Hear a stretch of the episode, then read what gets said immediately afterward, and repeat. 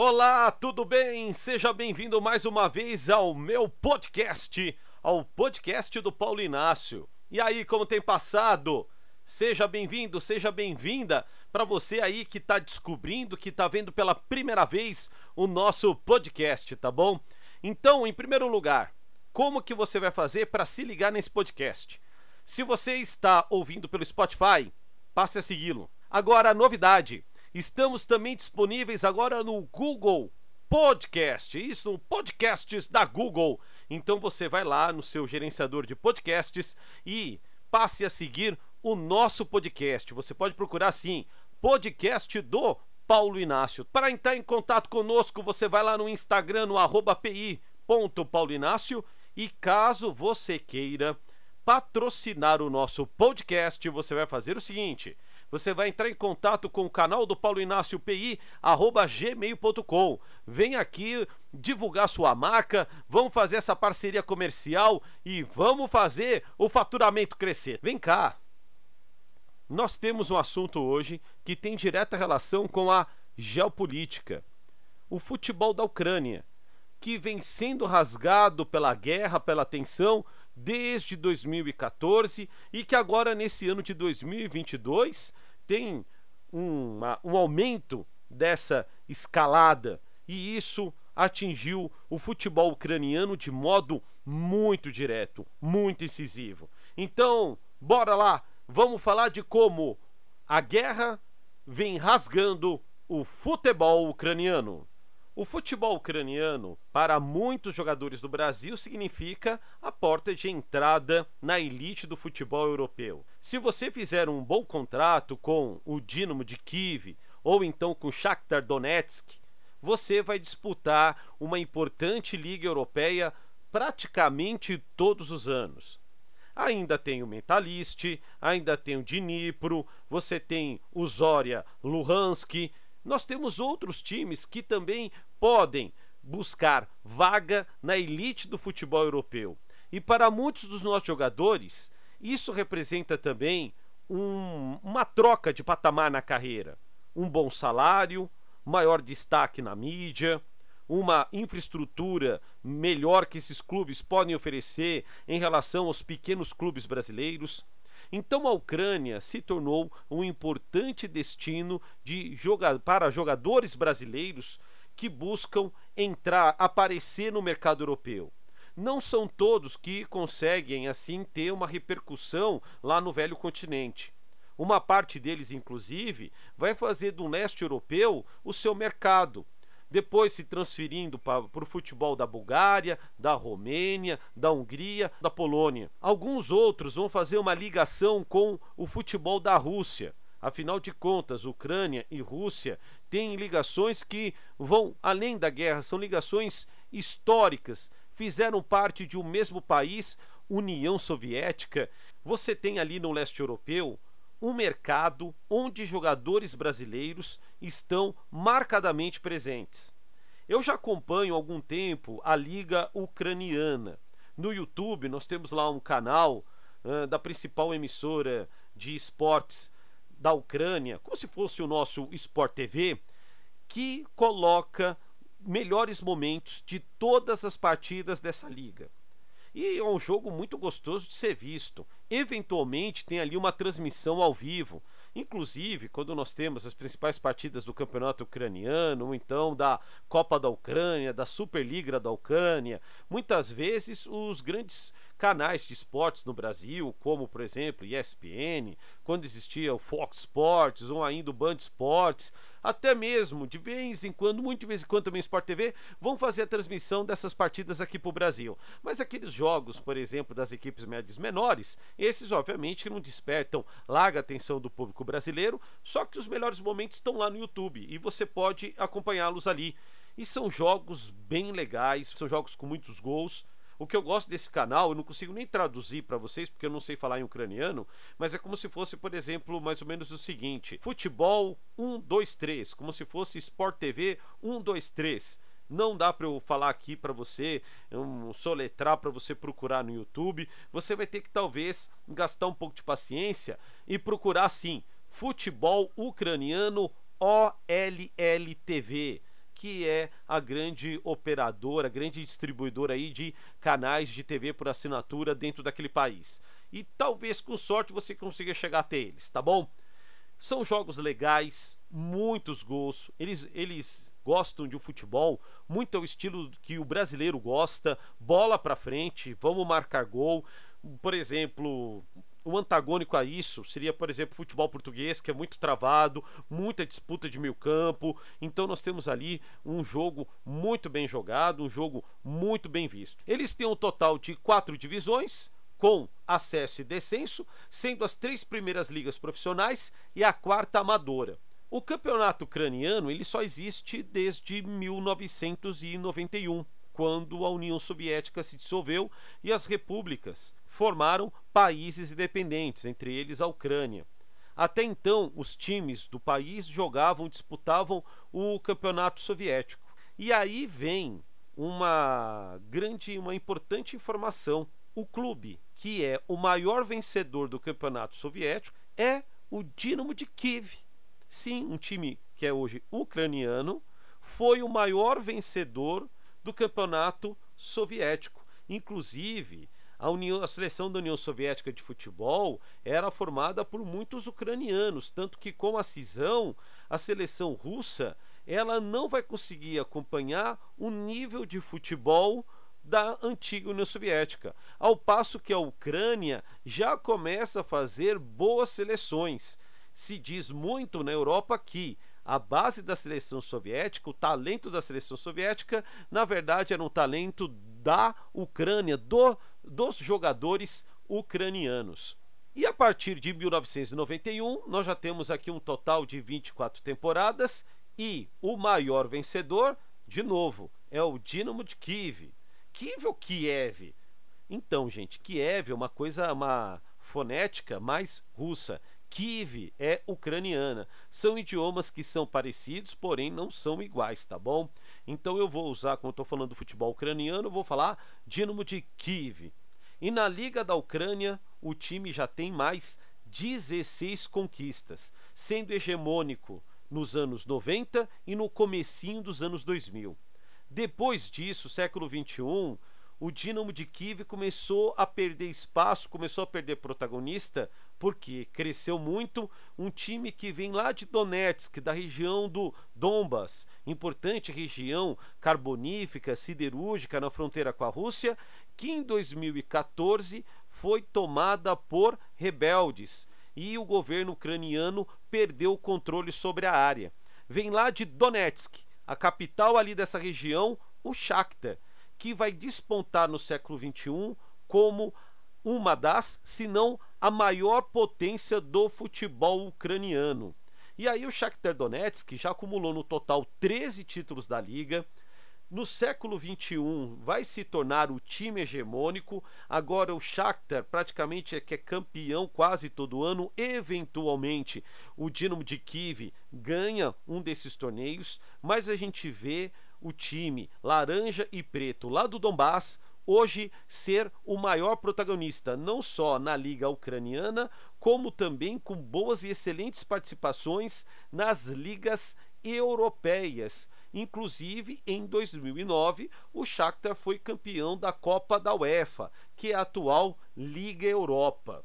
O Shakhtar também é conhecido entre nós por ser um clube que contrata muitos jogadores brasileiros.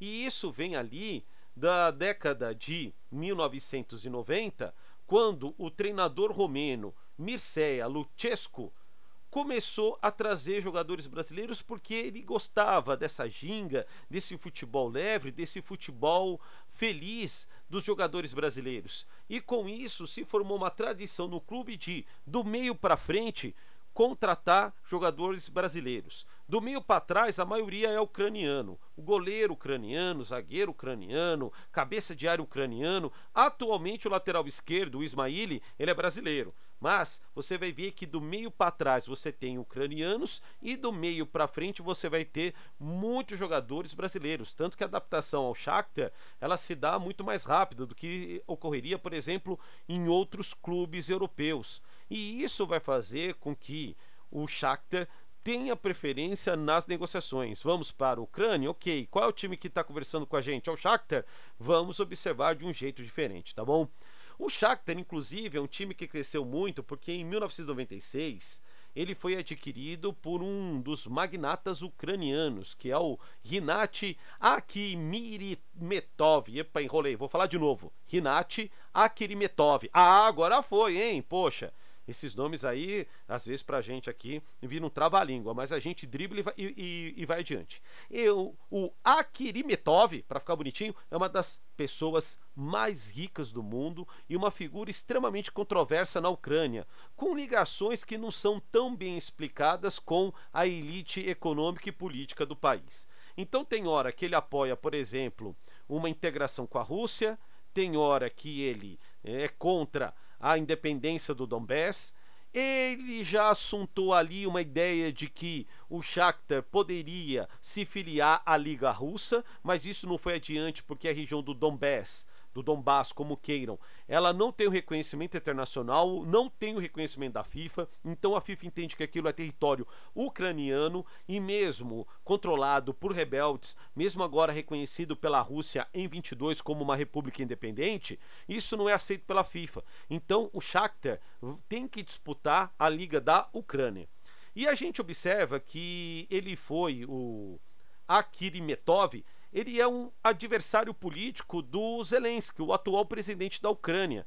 Apesar de alguns momentos eles trabalharem juntos, como por exemplo foi no começo da pandemia, pedindo para todo mundo ficar em casa, depois apoiando vacinação, essas coisas todas, mas ele tem uma relação que é um tanto dúbia. Ora ele flerta com a política e o futebol russo, ou então ele vai manter a hegemonia dentro da Ucrânia. Então é uma figura extremamente controversa, o dono do Shakhtar, mas o cara tem dinheiro e pôs esse dinheiro para modernizar o clube. Inclusive, em 2009, inaugurou em, em Donetsk um estádio extremamente moderno, a Donbass Arena, que você vai encontrar inclusive nas franquias de videogame, no PES ou no FIFA, você que tem aí um desses dois jogos, procura lá um dos estádios presentes na franquia, mesmo depois de 2014, Arena Donbass ou Donbass Arena, como queiram.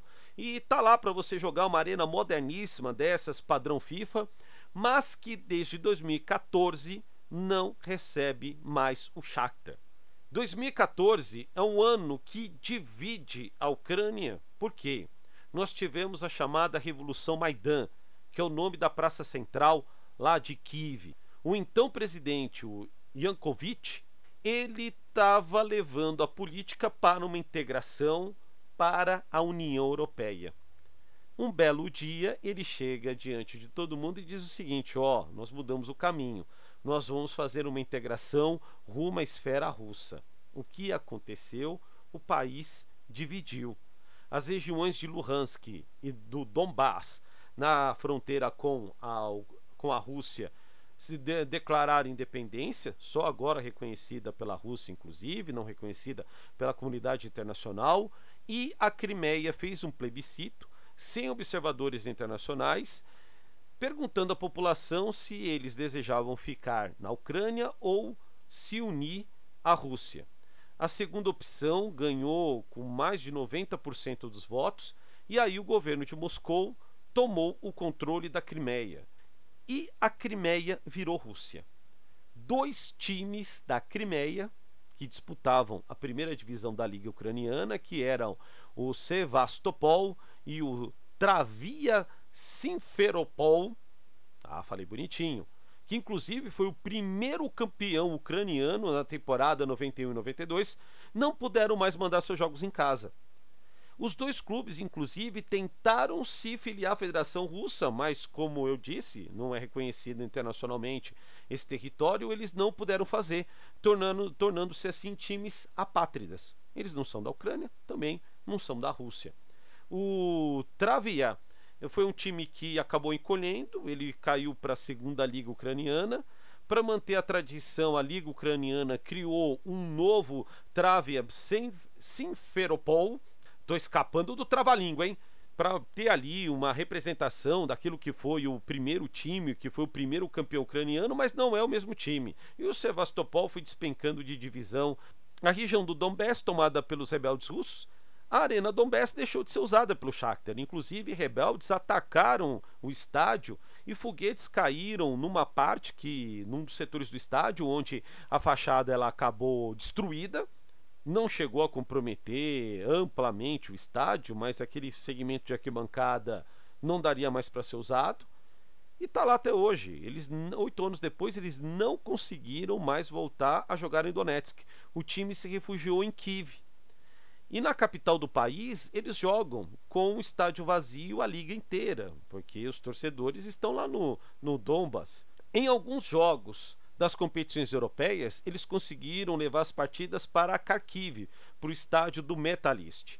Aí deu uma encorpada. Aí, próximo do Donbass, as pessoas conseguiram chegar, foram torcer para o time laranja e preto, mas o público está longe de ser aquilo que era quando ele estava na sua cidade junto da sua torcida. Inclusive, Shakhtar em ucraniano significa mineiros. Exatamente. Numa tradução seriam os mineiros de Donetsk. Outro time também ficou sem sua casa, que foi o Zoria Luhansk, que foi se obrigar na cidade de Zaporizhia, que fica no baixo vale do rio Dnieper.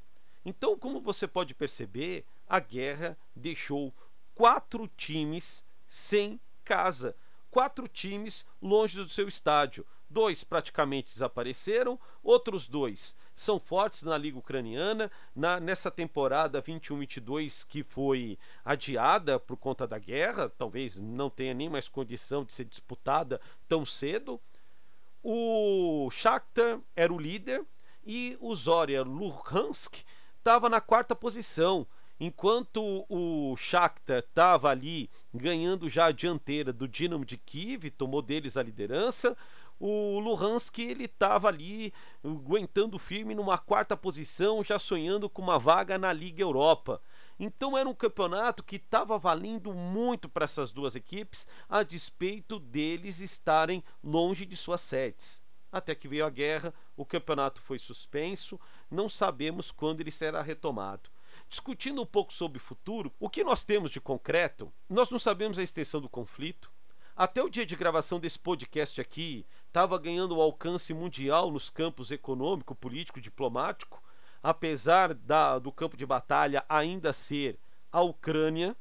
Não tivemos a extensão do conflito militar até, é, territorialmente até a gravação desse podcast, que está sendo feita no dia 2 de março. Mas, do ponto de vista diplomático, econômico, político, ela já ganhou uma escala mundial. Então a gente não sabe qual o impacto que vai ter no futebol ucraniano? No futebol russo, nós já sabemos. Estão suspensos da FIFA, não vão mais disputar as eliminatórias para a Copa do Catar, e estão suspensos, no caso, o Spartak Moscou está suspenso também da Liga Europa não sabemos o que vai acontecer. Patrocinadores já deixaram a seleção russa, já, já estão para deixar também os clubes russos. A gente não sabe onde isso vai chegar. Mas como a gente está falando aqui do futebol ucraniano, a gente não, não faz ideia. Outro, aspecto que já é também concreto é que os, os jogadores, inclusive os brasileiros com o contrato com o Dinamo Kiev, com o Zoria Luhansk, com o Shakhtar Donetsk, dentre outros, eles vão perder o ritmo e também as condições físicas. Mesmo que eles consigam treinar em casa, com especialistas, ali com preparador, a distância da infraestrutura do clube é, prejudica muito esse o esporte, o desempenho de alto rendimento. Então é, tem esse impacto logo de cara, uma perda de condição física, como foi, por exemplo, no começo da pandemia. Só que no começo da pandemia todo mundo estava na mesma condição e voltou na mesma condição. Imagine agora, por exemplo, os times ucranianos entrando numa disputa, por exemplo, com os times do restante da UEFA. Você vai ver uma discrepância de ritmo muito grande. Outra coisa, os jogadores brasileiros que já conseguiram retornar aqui ao nosso país, eles têm contrato com as equipes ucranianas.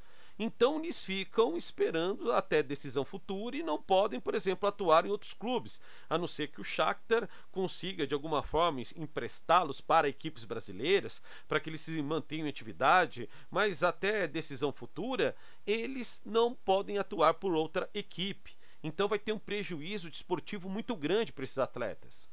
Para os jogadores ucranianos, o problema é ainda maior eles podem ser convocados pelas Forças Armadas do país para lutar com armas na resistência ucraniana. Então eu não preciso me alongar nas consequências por aqui. A Ucrânia está na repescagem da UEFA para a Copa do Catar. 21 dos 33 jogadores da seleção atuam no próprio país. No dia 24 de março está marcado um jogo contra a Escócia em Glasgow. Só que a gente não sabe se vai ter uma seleção da Ucrânia com condição de ir a campo. Então a gente não sabe, a gente não tem ideia do que pode acontecer com o futebol ucraniano daqui para frente. Em caso de anexação pela Rússia, aí que é um verdadeiro ponto de interrogação. Serem incorporados ao campeonato russo, serem incorporados à Federação Russa, eu não sei qual vai ser o desdobramento da guerra. Então não dá para a gente apostar em absolutamente nada. Então a gente está vendo que o futebol ucraniano já há muito tempo vem sentindo efeitos da guerra. Efeitos que até então eram contornados com a troca de sede. A seleção continuava, a liga continuava, tudo a despeito das dificuldades continuava em sua normalidade. Mas agora não. O campeonato foi paralisado, os jogadores ucranianos podem estar nesse momento no front e a gente não sabe o futuro dos clubes. Como é que vai ser isso? A gente não sabe o futuro do país. Então é isso, meus amigos. Se você quiser debater uma ideia aqui comigo, entre em contato pelo meu Instagram, o pi.paulinácio. Se você quiser participar aqui no nosso podcast fazendo seu anúncio, entre em contato comigo através do canal do Paulo Inácio PI, arroba gmail.com.